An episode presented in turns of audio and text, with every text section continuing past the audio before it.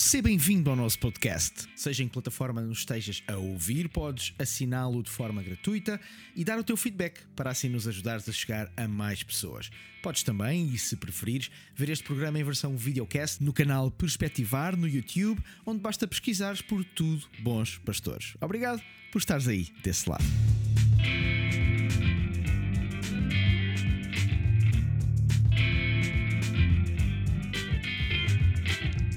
Seja bem-vindo ao Tudo Bons Pastores. Isto é um podcast onde estamos aqui nós três, três homens, três pastores com responsabilidades diferentes, de gerações diferentes e mas também com muita coisa que nos une, aliás.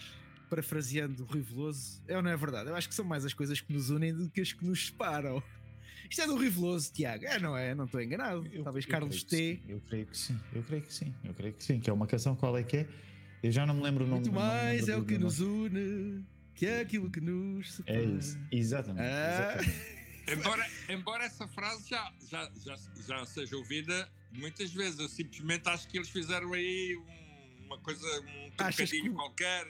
deve ter sido o tal, Carlo- e pronto. o Carlos Tá- T. Tá, tá bem, tá bem. O Carlos T fez assim uma apropriação. Bem, qual é o nosso objetivo com este Tudo Bons Pastores, numa clara reminiscência do Goodfellas, que em português o filme que se chamava Tudo Bons Rapazes.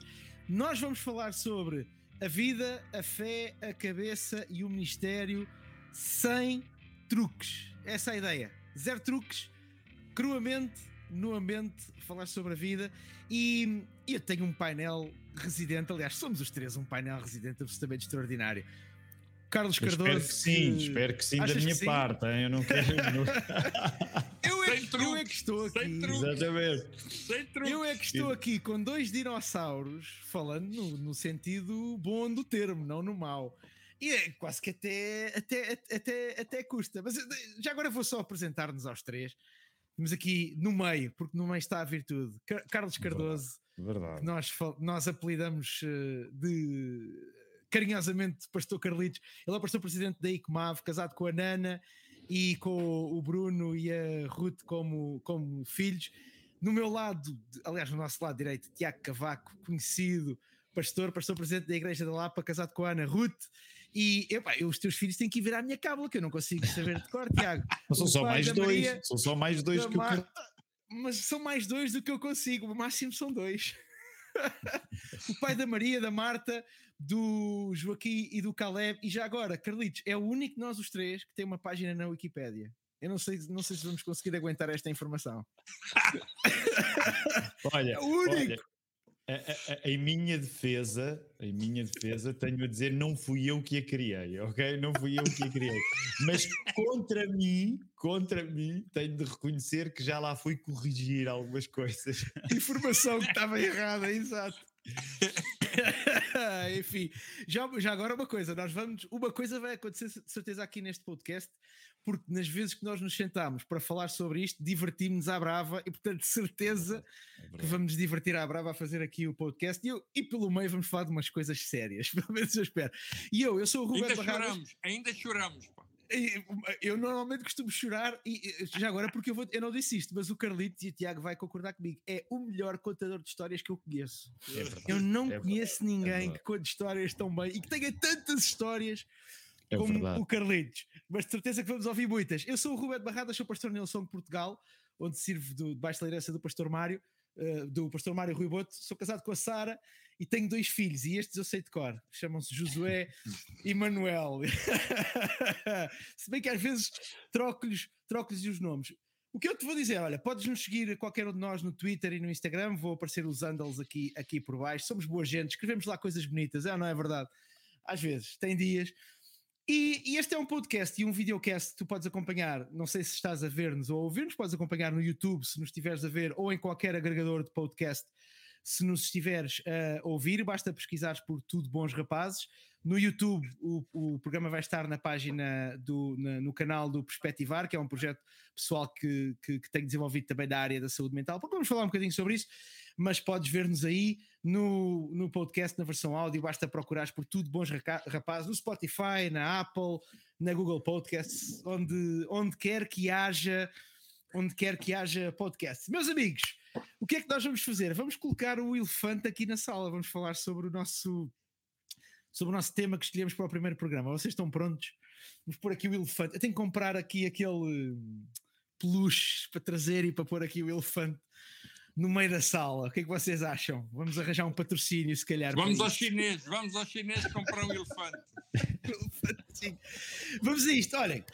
Hoje o que eu, o, o que eu gostava de, de, discutir, estou só a bater aqui no microfone, a ver se não estraga a gravação. O que eu gostava de discutir é uma coisa muito simples. Eu sei que é uma pergunta que as pessoas, às vezes mal e às vezes bem intencionadas, é uma pergunta que as pessoas fazem: é como é que, uh, como é, que é possível que um, alguém que é pastor ou que é líder ou que é um líder espiritual tenha que resolver assuntos da sua mente, da sua vida? Como é, como é que é possível? Não era suposto nós estarmos acima dessas coisas todas, não era suposto estarmos. Uh, como é que é dizer? A andar quase a 5 centímetros do chão. Carlitos, tu que és mais velho, de outra geração, apesar de teres esse ar jovem. É, olha, essa, essa é, é de facto uma das tensões que nós muitas vezes vivemos no Ministério entre aquilo que nós idealizamos e aquilo que depois temos que enfrentar uhum. na nossa vida real, não é? Até porque uh, eu, quando entrei para o Ministério, entrei muito novo, não é? Muito novo. E, e na minhas, nas escolas de pensamento da qual eu venho, um, que era claramente denominacional, pentecostal, há um conceito, há um, um estereótipo que se criou a respeito do Ministério, eh, quase que de, de felicidade infalível, não é? Hum. E, e de facto, com o decorrer dos anos, eu fui percebendo que hum, isso não está não, é não, tá, não tá bem não tá bem contado são, são histórias uh, para para as crianças dormirem e para são histórias para as crianças dormirem é assim como eu ouvi muitas histórias do lobo mau, dos três porquinhos, certo? E depois, é um bocado, é. E depois, no decorrer do Ministério, não é? A gente verifica que de facto assim não é. Acho que vamos enfrentar determinadas situações extremamente duras e que de alguma, de alguma maneira nos vêm confrontar com a vida real e que desmancham claramente esse conceito uh, ideal, não é? De, que uhum. tu estás a acabar de, de, colocar, não é? E eu, com 66 anos de vida e hum, desde os 20 anos que eu estou no Ministério, não pastoral, uh, aí entrei uh, em 1990 no Ministério Pastoral, mas até aí tive outras funções ministeriais nas igrejas por onde passei eu claramente percebi que há eh, muitas vezes muitas construções que são feitas a respeito do Ministério que depois no dia a dia não, não, não correspondem. É, pessoalmente penso isso, não é? Tiago, o que é que tu, eh, da tua experiência, tu tens já há alguns anos, já há alguns bons anos também a, a, liderar uma igreja diretamente. O que é que nestes anos todos, e aliás, nós os dois temos também uma experiência direta relativa à, à saúde mental, o Carlitos também de forma indireta, e de certeza que durante os nossos uh, programas vamos falar um bocadinho sobre isso. Uh, eu, eu perguntava-te que desafios, quais foram aqueles desafios que tu uh, olhaste e viste mesmo que estava em jogo alguma coisa não externa, mas interna. Tu disseste, epá, isto não é uma luta sobre o externo, não é uma luta sobre aquilo que está a acontecer fora de mim, isto é uma luta sobre o que está a acontecer dentro de mim. Bem, eh, em primeiro lugar, eh, eu encontro-me nas palavras que o Carlitos partilhou, porque eh, mesmo que possa parecer estranho, nós lembrarmos, não é?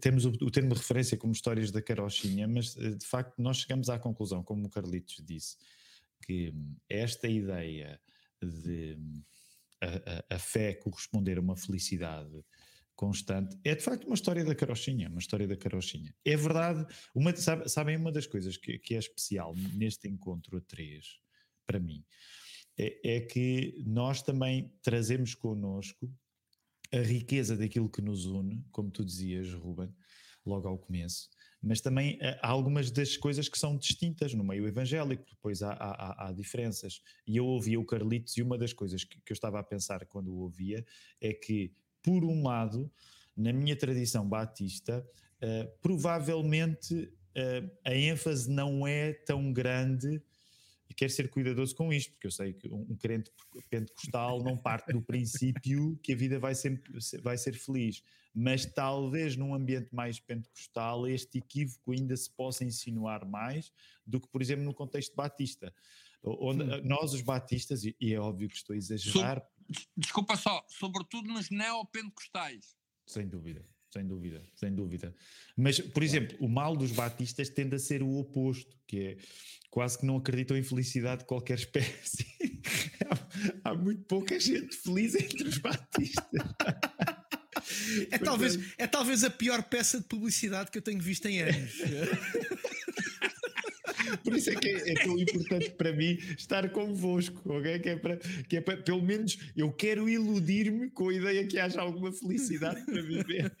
Mas, mas em relação à, àquilo que tu, que, que tu perguntavas, Ruben, eu acho uma das coisas que para mim se tornou mais claro nos últimos anos uh, é que reparem, são coisas que de facto a palavra já diz e nós como vou usar o pior enquadramento possível que é chamar-nos a nós eh, de profissionais de religião e nenhum de nós gosta de, se apresentar com essa credencial. Mas vamos, mas vamos usá-la, só nem que seja por jogo. Nós, como profissionais da religião, no fundo, nós sabemos isto que estamos habituados a acompanhar pessoas que vivem em momentos muito difíceis, uh, em crises profundas internas, e, e, sabemos que isso nos pode tocar. Abrimos a, as páginas da Bíblia há um escrito que para mim sempre ficou. Uh, sempre me impressionou, que, que, é a última carta que, que, que, Paulo escreve, a segunda carta que ele escreve a Timóteo. Epá, e é uma carta, não é? Que quando nós lemos, é, é ela até é uma carta, vamos dizer assim, até sombria, e, e, e, e eu quero ser o primeiro pastor a citar um versículo da Bíblia, ok? Nesta, nesta conversa.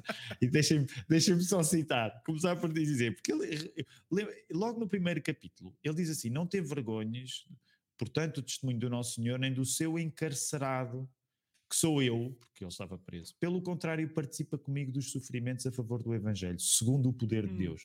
Pronto, isto para dizer o quê? Se esta é a última coisa que o apóstolo Paulo escreveu, ela não é propriamente uma coisa muito animadora. Portanto, nós sabemos, como profissionais da religião, uh, que, que, que quando abrimos a palavra, a palavra não esconde que esta vida é também um, um, um vale de lágrimas.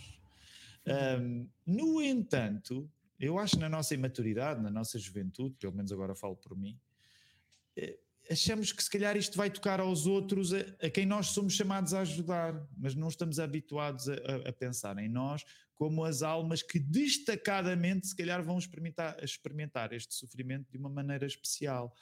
E no fundo essa surpresa, Ruben, que tu trazes, hum de facto, então, mas será que pastores? Como é que o pastor sofre? O pastor não pode sofrer, o pastor tem de ser a pessoa mais firme do sofrimento que não atravessa pelo facto de ter Jesus. Mas às vezes é precisamente o contrário, usando também aquela expressão que o apóstolo Paulo usou: nós somos o espetáculo do mundo e às vezes somos o pior filme que existe, porque o sofrimento vai tocar-nos a nós de uma maneira que é ainda mais, de certa maneira, eh, mais intensa, porque se calhar alimentamos a presunção de que por estarmos a fazer o trabalho de Deus, não íamos passar pelos momentos em que parece que Deus não está connosco. E quando isso nos acontece, é, é uma surpresa incrível. É um bocado aquilo que tu disseste agora, acho que é de uma, de uma importância extrema, porque nós temos uma. Eu acho que isto também tem um bocadinho a ver com a. Tirando um bocadinho do contexto das religiões, tem um bocadinho a ver com a ideia filosófica de felicidade que se criou no século XX, uhum. que não havia antes de, de, de, do século XX. A verdade é esta em que, especialmente agora nos últimos 20 anos, que era nas décadas de 80 e 90, fruto de um mundo maioritariamente em paz, e por aí fora criou-se a ideia de que a felicidade é uma ausência de tribulação ou uma ausência de oposição e por aí fora. Isso, historicamente, não tem nenhum apego, não tem, quer dizer, uh, olhando para a história, a felicidade nunca, nunca foi isso e é possível, que as, é por isso que as gerações antes de nós foram, foram felizes dentro e fora da igreja. Mas aquilo que tu falavas agora, da, e isso faz lembrar muito do próprio Jesus, Uh, tu falaste de Paulo, foste o primeiro a mencionar Paulo, eu sou o primeiro, e a Bíblia, eu sou o primeiro a mencionar Jesus, portanto essa medalha fica para mim. ganhaste, ganhaste. Está ganho, está ganho. Uh, é essa questão que estavas a falar agora do sozinho, né? do, do, do, do, do sentir de alguma forma abandonado. E não é por acaso que no momento, e, e vou agora entrar em, em full evangelho, mas que o grito lancinante de Jesus na cruz. Uhum quando uh, uh, meu pai, porque me abandonaste, não é? No momento, quer dizer que é talvez a última coisa que nós imaginamos quando estamos a morrer, digo eu, que era o caso de Jesus, fisicamente, não é? Era na situação em que ele estava. O que faz, o que faz pensar que a dor do abandono até que ponto não é mais forte que a dor física da morte. E é muito interessante, porque se nós olharmos, e eu tenho tido a oportunidade desde que assumi publicamente que tinha, tinha passado pelo esgotamento, tenho falado com alguns pastores e com alguns amigos que trabalham no Ministério, e muitos deles, eh, e o, e o Carlito está aqui, e certamente que ele ainda fala com muito mais gente do que eu neste contexto, que uma das grandes uh, questões e uma das grandes coisas que se levanta é uh, uh, os pastores, os líderes que caminham sozinhos, que estão sozinhos, por alguma razão, não têm Uh, não têm pessoas com eles no Ministério, não têm amigos à volta, não criaram essa rede ou não encontraram essa rede. E essa definição, essa, esse lugar onde tu estás sozinho, onde muitas vezes tu não tens ninguém uh, se calhar para falar de coisas tão específicas da tua vida, por exemplo, enquanto pastor, quando tens que lidar com as pessoas, quando tens que lidar às vezes, e como em tudo na vida, os seres humanos, todos nós somos assim, com a rejeição das pessoas, porque às vezes isso também acontece, e enquanto pastor tu tens que passar por isso, e, e, e passar por todas essas coisas e não ter ninguém ao teu lado com quem tu possas falar às vezes um pouco e que te possa ajudar a dizer, olha, mas isso é normal, ou, ou, ou já passei por isso.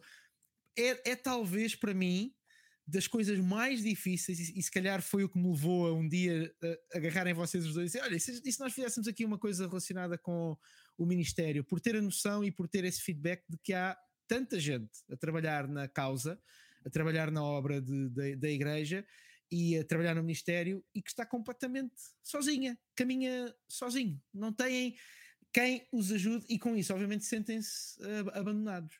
E essa para mim é uma das, é talvez uma das coisas mais difíceis de entender no contexto de igreja, porque a nossa igreja, e a igreja inclui o pastor, obviamente, devia ser uma família muitas vezes, devia ser um lugar de comunidade e um porto de abrigo. Mas claro, como nós somos, uh, não somos perfeitos, pelo menos eu não sou. O Carlitos eu sei que está lá muito perto, já falta muito pouco, mas nós não somos perfeitos acabamos por criar comunidades onde muitas vezes quem as, quem as lidera, quem as dirige, acaba por se sentir um bocadinho sozinho. Eu vou lançar esta pergunta para cima da mesa: é o que é que, e eu não sei, Carlitos, Tiago, se algum de vocês já se sentiu assim, mas o que é que numa circunstância destas nós podemos fazer? Como, como é que nós podemos sair deste lugar de, de abandono ou de solidão ou de olha, não tenho ninguém para caminhar comigo?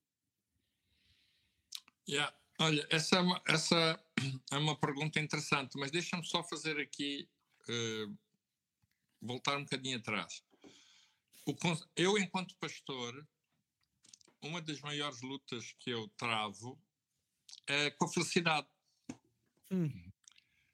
Uh, pá, é um inimigo de caraças comigo. certo? Porque... certo? Porque ainda hoje eu não sei o que é. Felicidade. Certo. Estou, eu vejo tanta gente feliz, certo, no Ministério, etc., que eu, quando comparo a eles, eu digo assim: eu devo ser um miserável, um desgraçado, abandonado, de certeza. tanta gente feliz aí, né? tanta gente feliz, é feliz em tudo, é feliz no ministério, é feliz no casamento, é feliz com os filhos, é feliz com a vida financeira, feliz com tudo. Caraças, eu Devo estar a jogar num, num outro estádio de futebol, com certeza. Deve estar aí em algum outro lado. Agora, pior é que as pessoas quem eu pastorei, sobretudo muitas vezes casais, têm crises conjugais e vêm ter comigo às vezes apresentar-me uma razão para divórcio e a razão é porque não sou feliz. Hum, hum. E às vezes eu pergunto assim, mas onde é que está escrito que um gajo para casar tem que ser feliz. certo? Essa é uma premissa errada. Não é assim. Se tu, se, tu, se tu, quando vais casar, casas para ser feliz, estás fechado. Na semana a seguir, tu vais descasar outra vez. certo? E, e, isto é uma coisa terrível porque é a chamada tirania da felicidade. Porque toda a gente é feliz. A gente abre a televisão, toda a gente é feliz. Pá, a gente vê as notícias, toda a gente é feliz. A gente, toda, a gente, toda a gente anda atrás e atrás da felicidade, não é? E isto é terrível, porque é a chamada tirania da felicidade, a tirania do prazer. Ou seja, hum. tudo que não nos dá felicidade é para afastar, tudo que não nos dá prazer é para afastar, tudo aquilo que não está de acordo com os nossos padrões eh, ideais de vida é para afastar, etc. Uhum. Isso é terrível. E eu lido com isto no, no Ministério, na, na, minha própria vida, uh, que existencial. Eu já passei por uma guerra civil, eu já passei, uh, eu já estive sozinho, pá, eu já passei, através da, da, da, minha relação conjugal, a minha esposa uma depressão, teve uma depressão durante 10 anos, uh, depois situações anómalas, quer dizer, não são propriamente circunstâncias dessas que fazem um homem feliz, não, não uhum. são, de certeza. O indivíduo não pode ver uma, a esposa ser tratada, a dizer assim, eu sou feliz, né? não, é de certeza absoluta. Né? Então, eh, este conceito nós precisamos, nós, nós pastores e cristãos em geral, grosso modo, precisamos de reformular isto. Precisamos de perceber, em primeiro lugar, se este conceito de felicidade, por exemplo, está de acordo com o conceito de felicidade que Jesus fala nas bem-aventuranças. É bem-aventurado, a palavra bem-aventurado e feliz. Porque se nós formos entrar aí nas bem-aventuranças, então vou-vos dizer, ninguém é feliz. Ninguém é feliz. Porque Mesmo. aquilo vai mexer muito, vai mexer muito com o nosso conceito de felicidade, com o nosso com o nosso uh, padrão, não é? Uh, aquela nossa caixinha que temos de felicidade, que mexe, de facto, as bem-aventuranças, mexem muito connosco, não é? E isso altera um pouco esse conceito porque as bem-aventuranças, de facto, falam muito do nosso sentido existencial, de propósito, da nossa hum. relação no reino. Alguém disse, acho que foi Martin Lloyd Jones, que disse que as bem-aventuranças são uh, a constituição, digamos, do reino de Deus. E, hum. de facto, é, é, digamos que este é o princípio, ali encontramos os princípios da felicidade, e não aqueles que nós herdamos da cultura grega, não é? E dos conceitos hedonistas do prazer e uhum. da felicidade, porque sentarmos por aí não, não temos muito para andar. Aliás, olhamos para o nosso, ao nosso lado e, e, e, e verificamos isso. Não sei se fugi à questão. Uh, que, que Fugiste um bocado, mas está ótimo. Estamos a falar de felicidade. É, Vamos embora. É ouro, é ouro. Oh, oh, Carlitos, se, se, o podcast terminar aqui, oh, já, já, já está já. Não, não. É, sabe, já, ninguém que... me convida, já ninguém me convida para ir pregar às igrejas, já estou a ver. Pelo contrário, pelo Digas contrário. isso, Carlinhos. Olha que é o é contrário.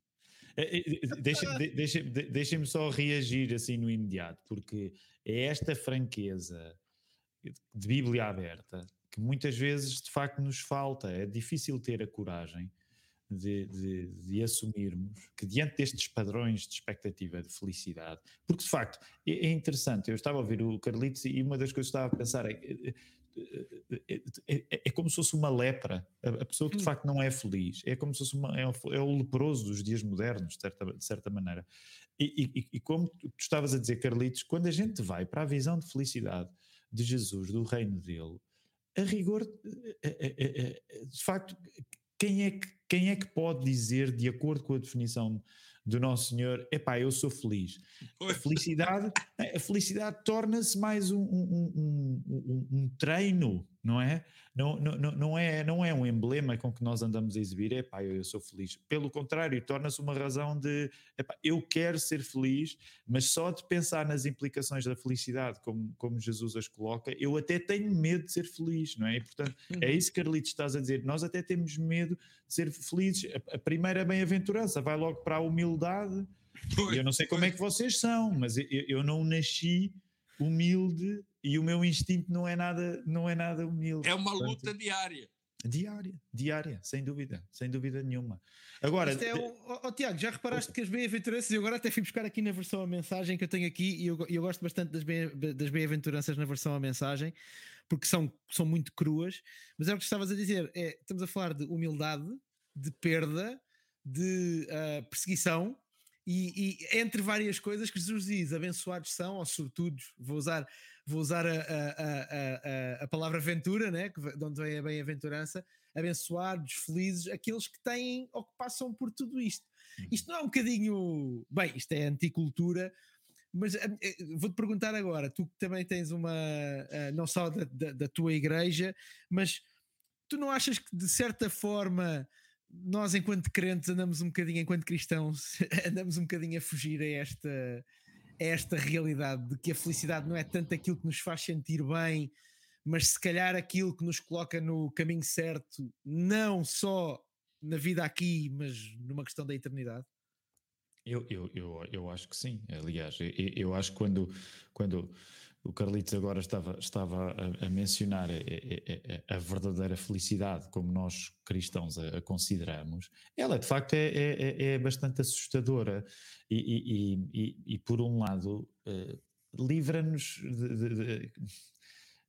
livra-nos da ideia de acharmos que ser feliz é, é uma coisa, vamos dizer assim, uh, uh, vocês conhecem aquela frase, eventualmente dos filmes, cuidado com o que desejas, não é? E, e, cuidado com a felicidade que tu desejas para ti, porque podes, isto pode parecer contraditório, mas podes tornar-te feliz de acordo com essa felicidade e isso não corresponder ao melhor que te pode acontecer.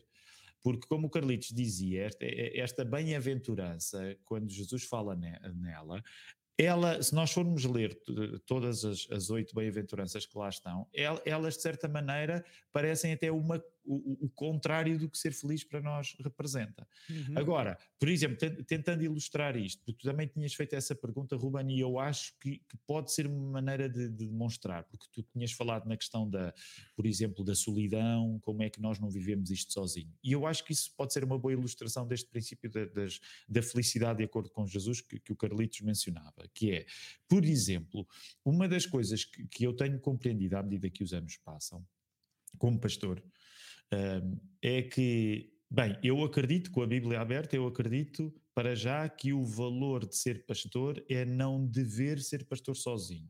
Portanto, eu olho uhum. para, para, para, a palavra de Deus e, e, e ela parece-me ser clara acerca de que deve haver uma pluralidade de pastores em cada igreja.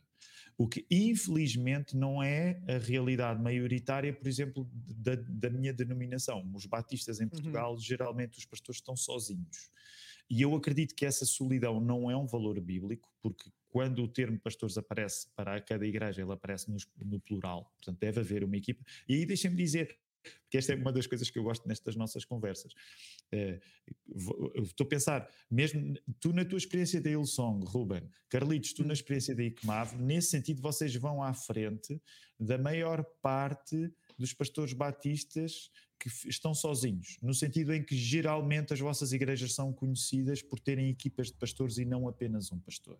E uma das coisas que eu compreendi é que a equipa de pastores que tenho, hoje sou eu, o Filipe e o Mark, eh, estes homens foram valiosos a fazerem-me caminhar na direção de uma felicidade de acordo com o reino de Deus, que é sofrida, que era eu saber que podia na dificuldade de estar diante deles, e, e eu lembro alguns dos momentos de, das nossas reuniões de presbitério, geralmente são às quintas-feiras, que é um dia um bocado exigente, porque é um dia de que nós temos a reunião de oração à noite. Eu lembro-me, por exemplo, meus irmãos, eu lembro-me momentos em que eh, o Filipe e o Mark, na altura havia o, o, outro, outra pessoa no presbitério, que era o Ricardo também, mas houve momentos em que eles apenas eram as pessoas que me ouviam chorar. É?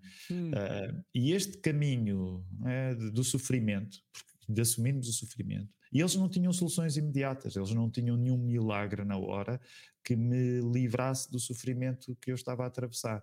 Mas o facto de eu ter vivido este sofrimento, nunca abandonado por Jesus. Aliás, essa é uma coisa bonita nas palavras que estavas a dizer, Ruben, porque o abandonado Jesus, aquele que se sente abandonado na cruz, é aquele que nunca nos abandona. E, e isso foi uma coisa que eu compreendi melhor nestes últimos anos de maior dificuldade. E por causa deste, desta pessoa que se sente abandonada, Jesus nunca nos abandonar, a comunidade que o segue serve para se acompanhar uns aos outros.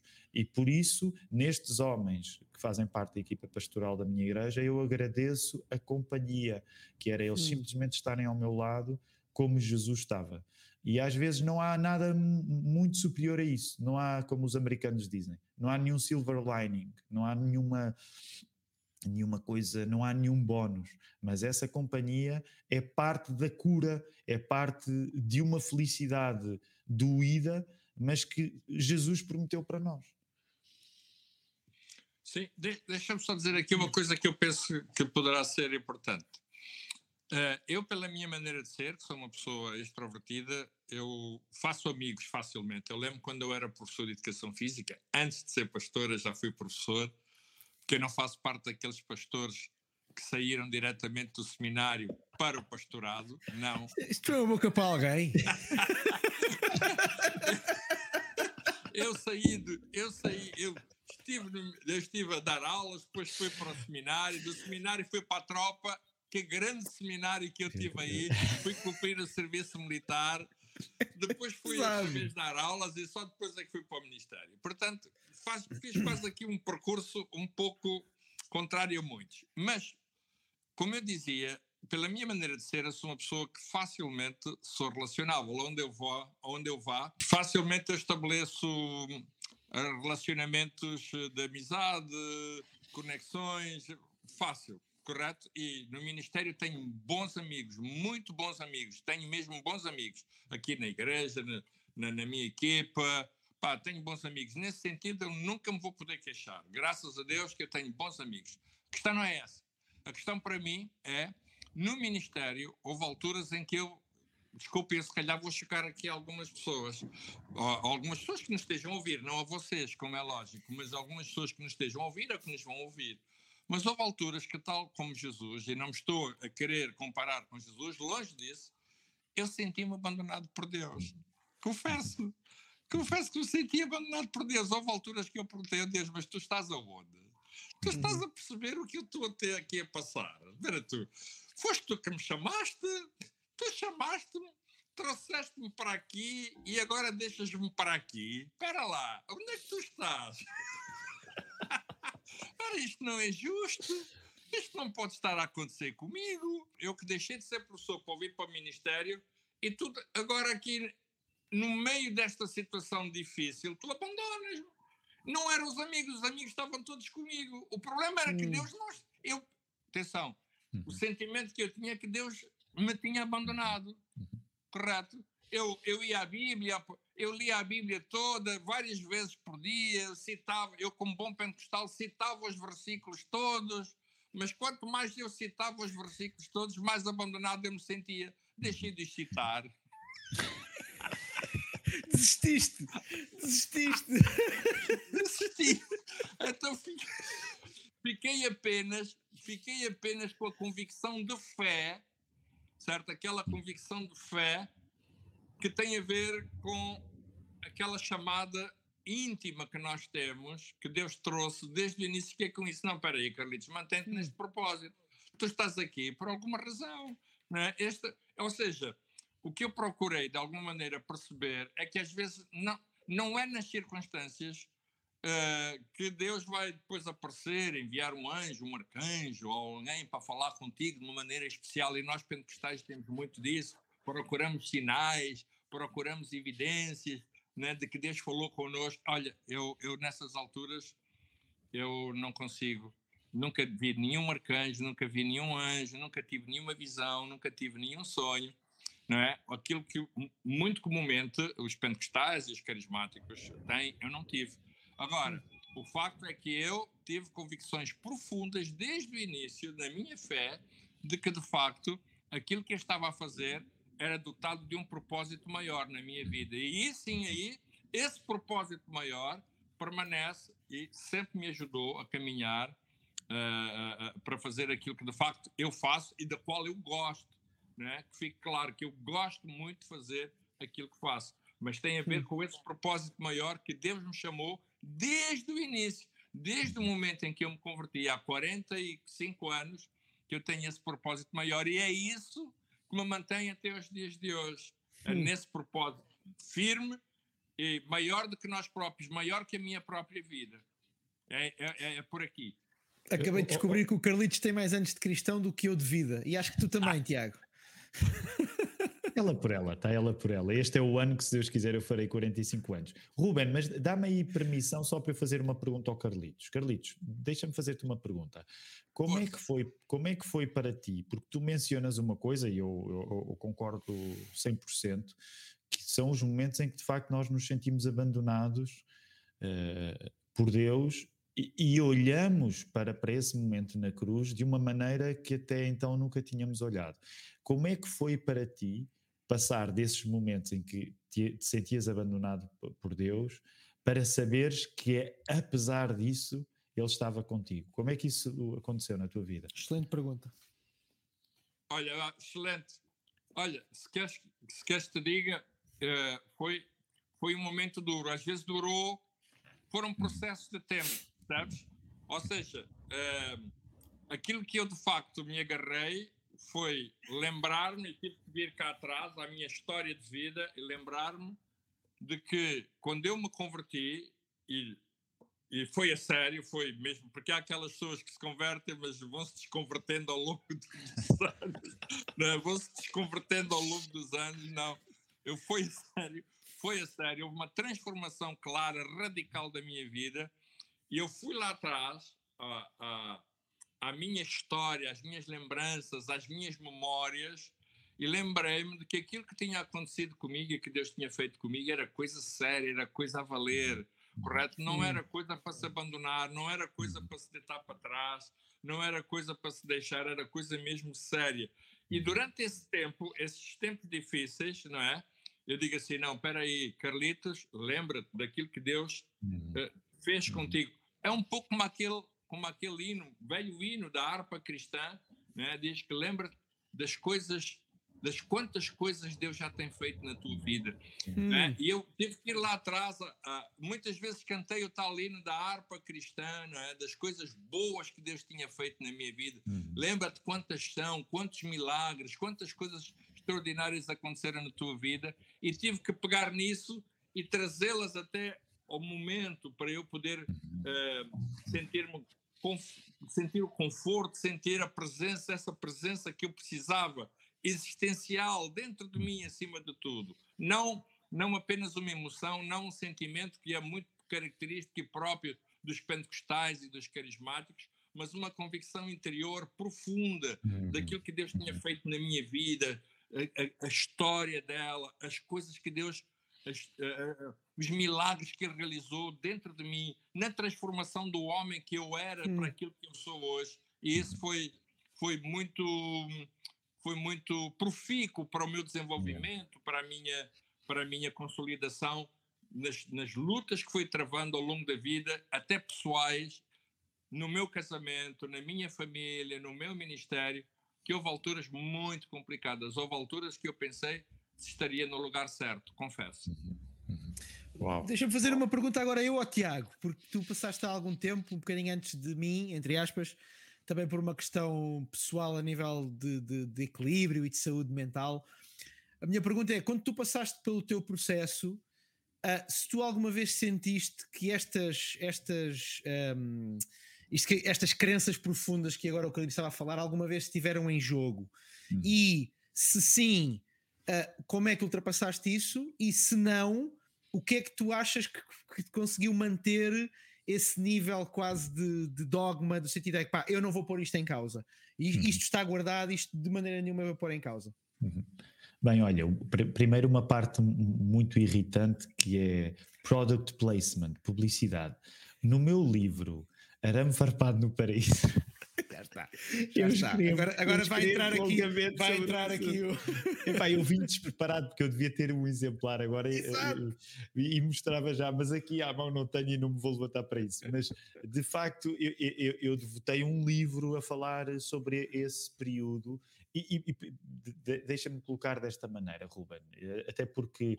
Um, darmos nomes às coisas é, é, é uma função inevitável de nós termos algum domínio, algum controle sobre a nossa vida. Foi isso que, que, que Deus mandou fazer a Adão: vais dar nomes aos animais. E então, hoje, a ciência a médica, obviamente, qualquer área, qualquer área da vida precisa dar nomes às coisas para sentir que sabemos mais ou menos o lugar onde estamos e quem somos. Então, a ciência médica chama-lhe uh, depressão, uh, burnout. Um, sei lá, que outros nomes, eh, esgotamento. Sim, esgotamento, por aí uh, e, e, eu acho que há pertinência em usar esses nomes. Portanto, eu no passado tinha alguma má vontade contra aquilo que me parecia um abuso uh, no uso destas expressões.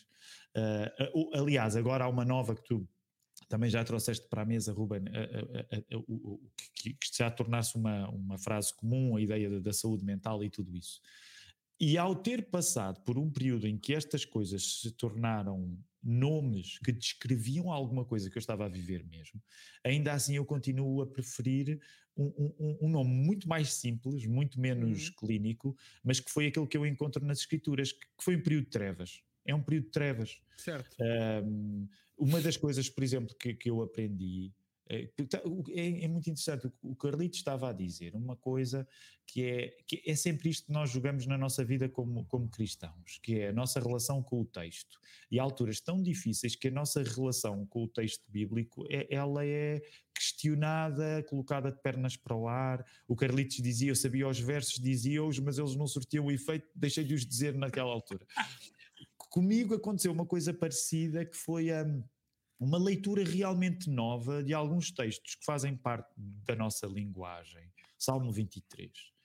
E, e, de facto, eu sabia que o Senhor, aliás, eu sabia em teoria, eu aprendi na prática de uma maneira mais eficaz que o Senhor era comigo mesmo no vale da sombra da morte. Lá está, é sombra, a linguagem da treva, a sombra. Uma das coisas que eu não tinha compreendido é que qualquer lugar na nossa vida, por muito sol que tenha, pode ser um lugar de trevas.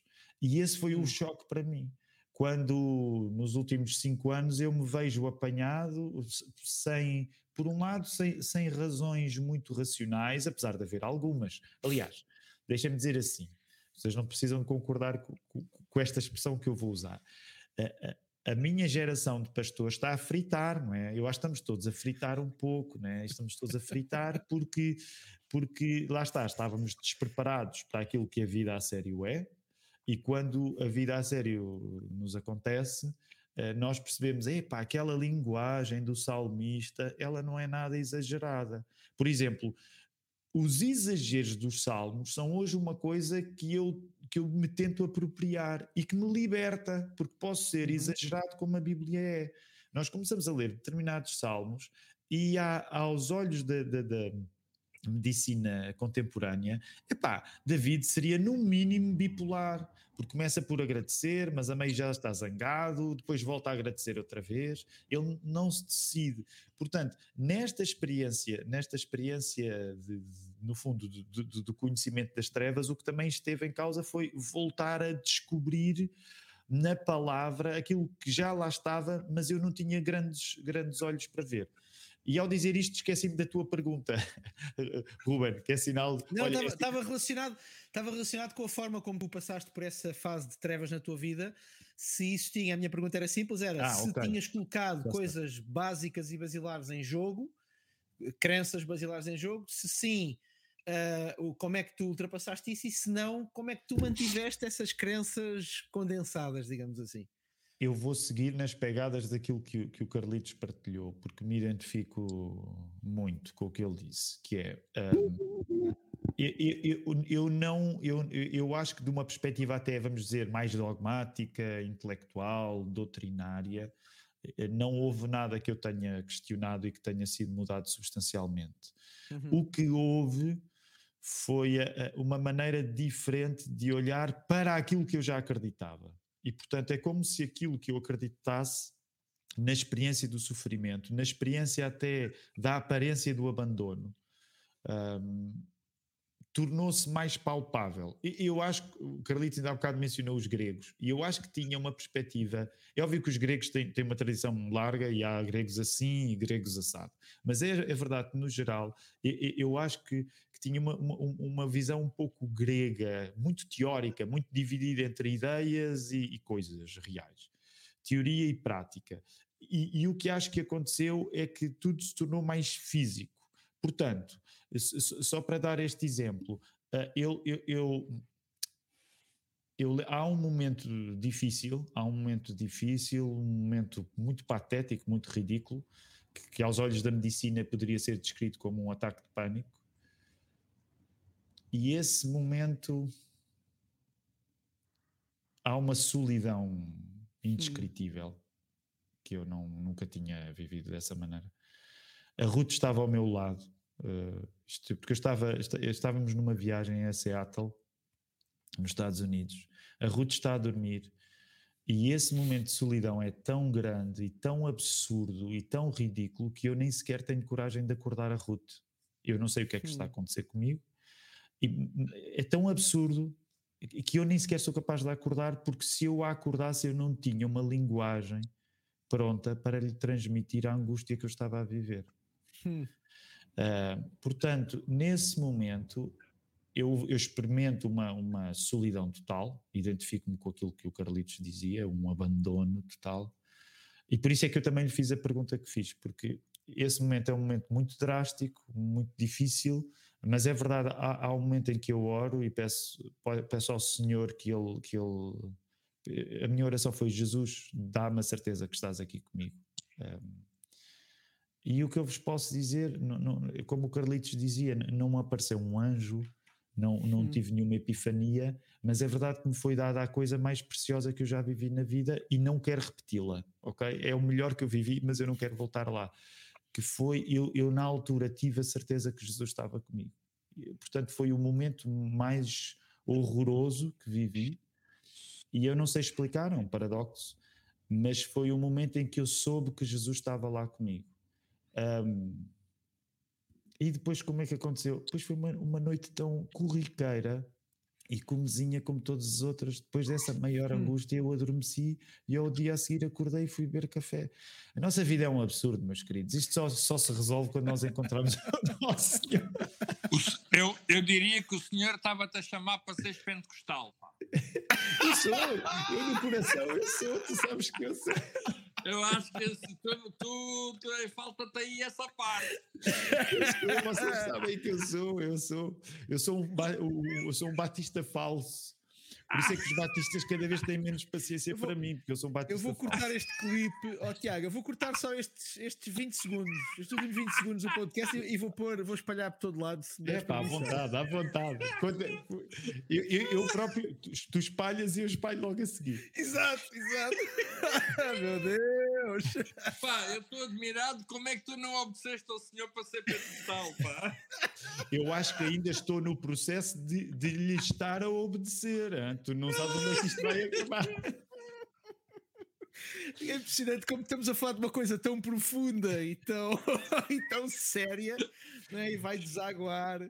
Enfim. É, porque, porque é, é, Ruben é a ilustração perfeita daquilo que a nossa vida é, porque é uma tragédia mesmo, mas é, mas é uma tragicomédia ao mesmo tempo. E nós temos. Deixem-me só dizer isto: eu acho que uma das coisas mais difíceis para nós, pastores, é interessante porque uh, um dos últimos textos que publiquei no Observador era acerca disto, que é uma coisa fantástica em ser pastor evangélico é que nós estamos livres para assumir o ridículo e não aproveitamos esse privilégio.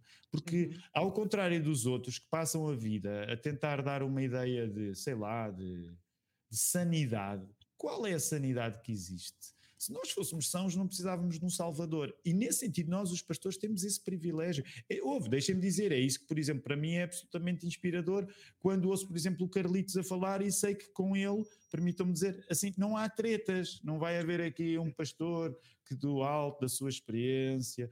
E, portanto, isso é importante, porque eu identifico-me nesse, eh, eh, nessa verdade nua e crua, tão, tão, tão nobre e, e Carlitos, o que eu estou a dizer, tu percebes que é um elogio, mas tão nobre como, como ridículo, às vezes é ridículo. Sim, sim. É, é sim, sim.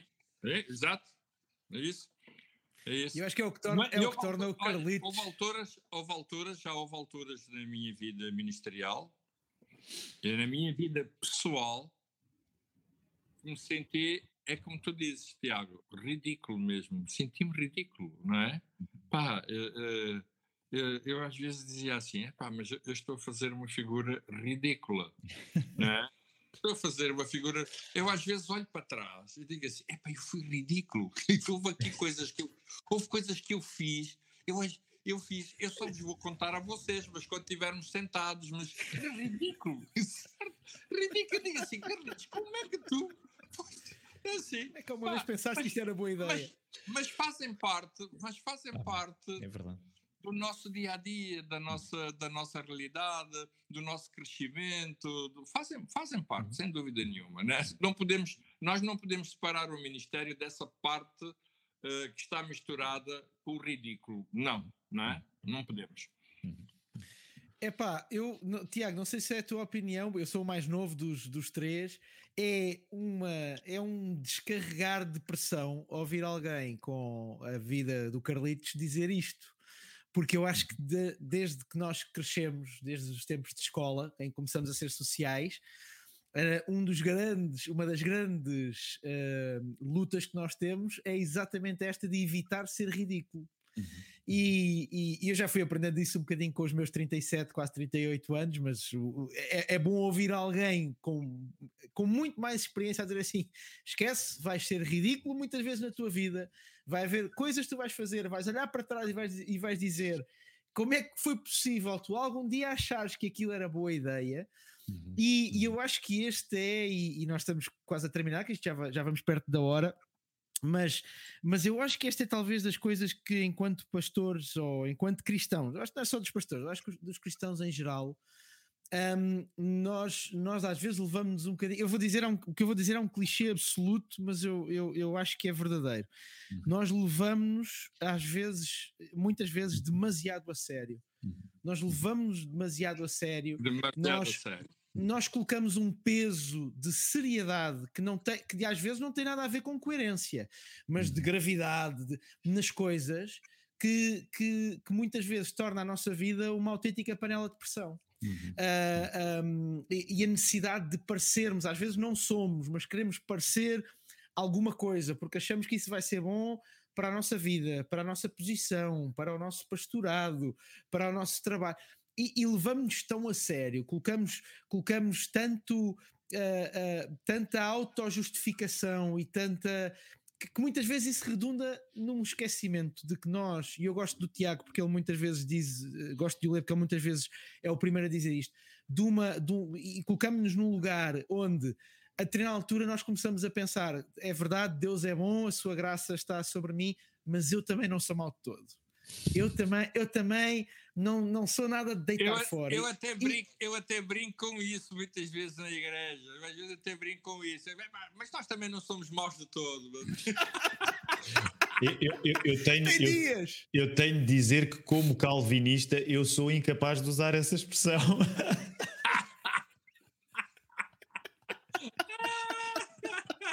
Não uses, não uses, eu não quero que tu Não sejas usa, expulso. É melhor não usar. Eu não quero que tu É sejas melhor expulso da não, é melhor- convenção. Não quero ser, não quero ficar com essa responsabilidade. Mas falando, falando a, a- a verdade é que, é, é que isto depois acrescenta uma pressão à nossa vida, porque temos que ser um modelo de perfeição na família, na pregação, no ministério, no dia a dia. E eu vou, eu vou, eu vou contar aqui uma, uma história muito, muito rápida. Eu jogo futebol de 11 numa equipa com muita malta de fora da igreja. E quando eu cheguei à equipa, toda a gente sabia que eu era pastor e trabalhava na igreja. Eh, e eu vou-vos contar, isto é uma falha minha pessoal, mas eu vou contar, eu vou torná-la, eu vou torná-la pública. E ao como eles me conheciam de outras, da, da igreja, muitos deles não sei, eu tinha muito cuidado ao início, mas uma coisa muito difícil, não sei se algum de vocês já jogou à bola, é jogar futebol sem dizer palavras eh, menos próprias. E nunca mais esqueço num treino. Eu estava a treinar, eh, já foi há uns anos, e levei uma porrada, como nós costumamos dizer no fut- no futebol. Opa, e saiu assim uma palavra menos bonita. E eu lembro-me que algum do pessoal à minha volta olhou para mim com uma cara estamos a falar de, de, uma expressão que é absolutamente utilizada por toda a gente, mas eles não estavam à espera que eu, e eu próprio fiquei, naquela altura, fiquei tão envergonhado. Mas foi muito interessante, porque eu hoje olho para trás e aquilo foi um momento de viragem na minha relação com aqueles homens. Porque de repente eles deixaram de olhar para mim como uma pessoa altiva ou assim muito.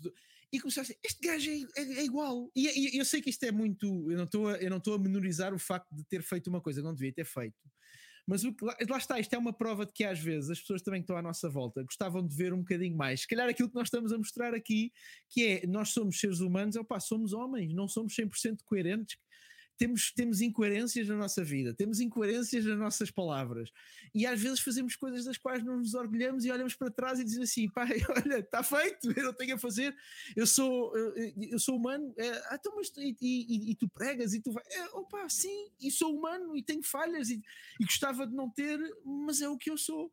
E eu acho isso tão, e eu acho que se nós todos tivéssemos uma não é, não é uma consciência no sentido de libertar isso e começarmos a fazer tudo, nada disso, mas tivemos a consciência da nossa humanidade, da nossa, da nossa hum, falibilidade, de que somos falíveis completamente, ao mesmo tempo acabaríamos por estar mais próximos das pessoas que queremos alcançar e das pessoas com quem nós partilhamos vida dentro e fora do, do, do contexto da igreja, que às vezes olham para nós e, e, e estão têm até alguma dificuldade em chegar perto de nós porque acham, lá está, que nós andamos 5 centímetros acima do chão e eu não sei quanto a vocês, mas isso em relação a mim está bastante longe de ser a realidade porque eu, chatei-me com os meus filhos, chatei-me com a minha mulher, às vezes chatei-me com a minha vida, às vezes tenho dúvidas na minha fé e eu sei que uh, não é, às vezes não é fácil, mas a verdade é que todos nós passamos por alturas dessas e passamos por alturas, como dizia o Tiago, ou, ou, ou dizias tu, Carlitos, há bocadinho, em que nós olhamos assim, mas onde é que, onde é que está Deus? Eu passei por isso quando foi o meu esgotamento.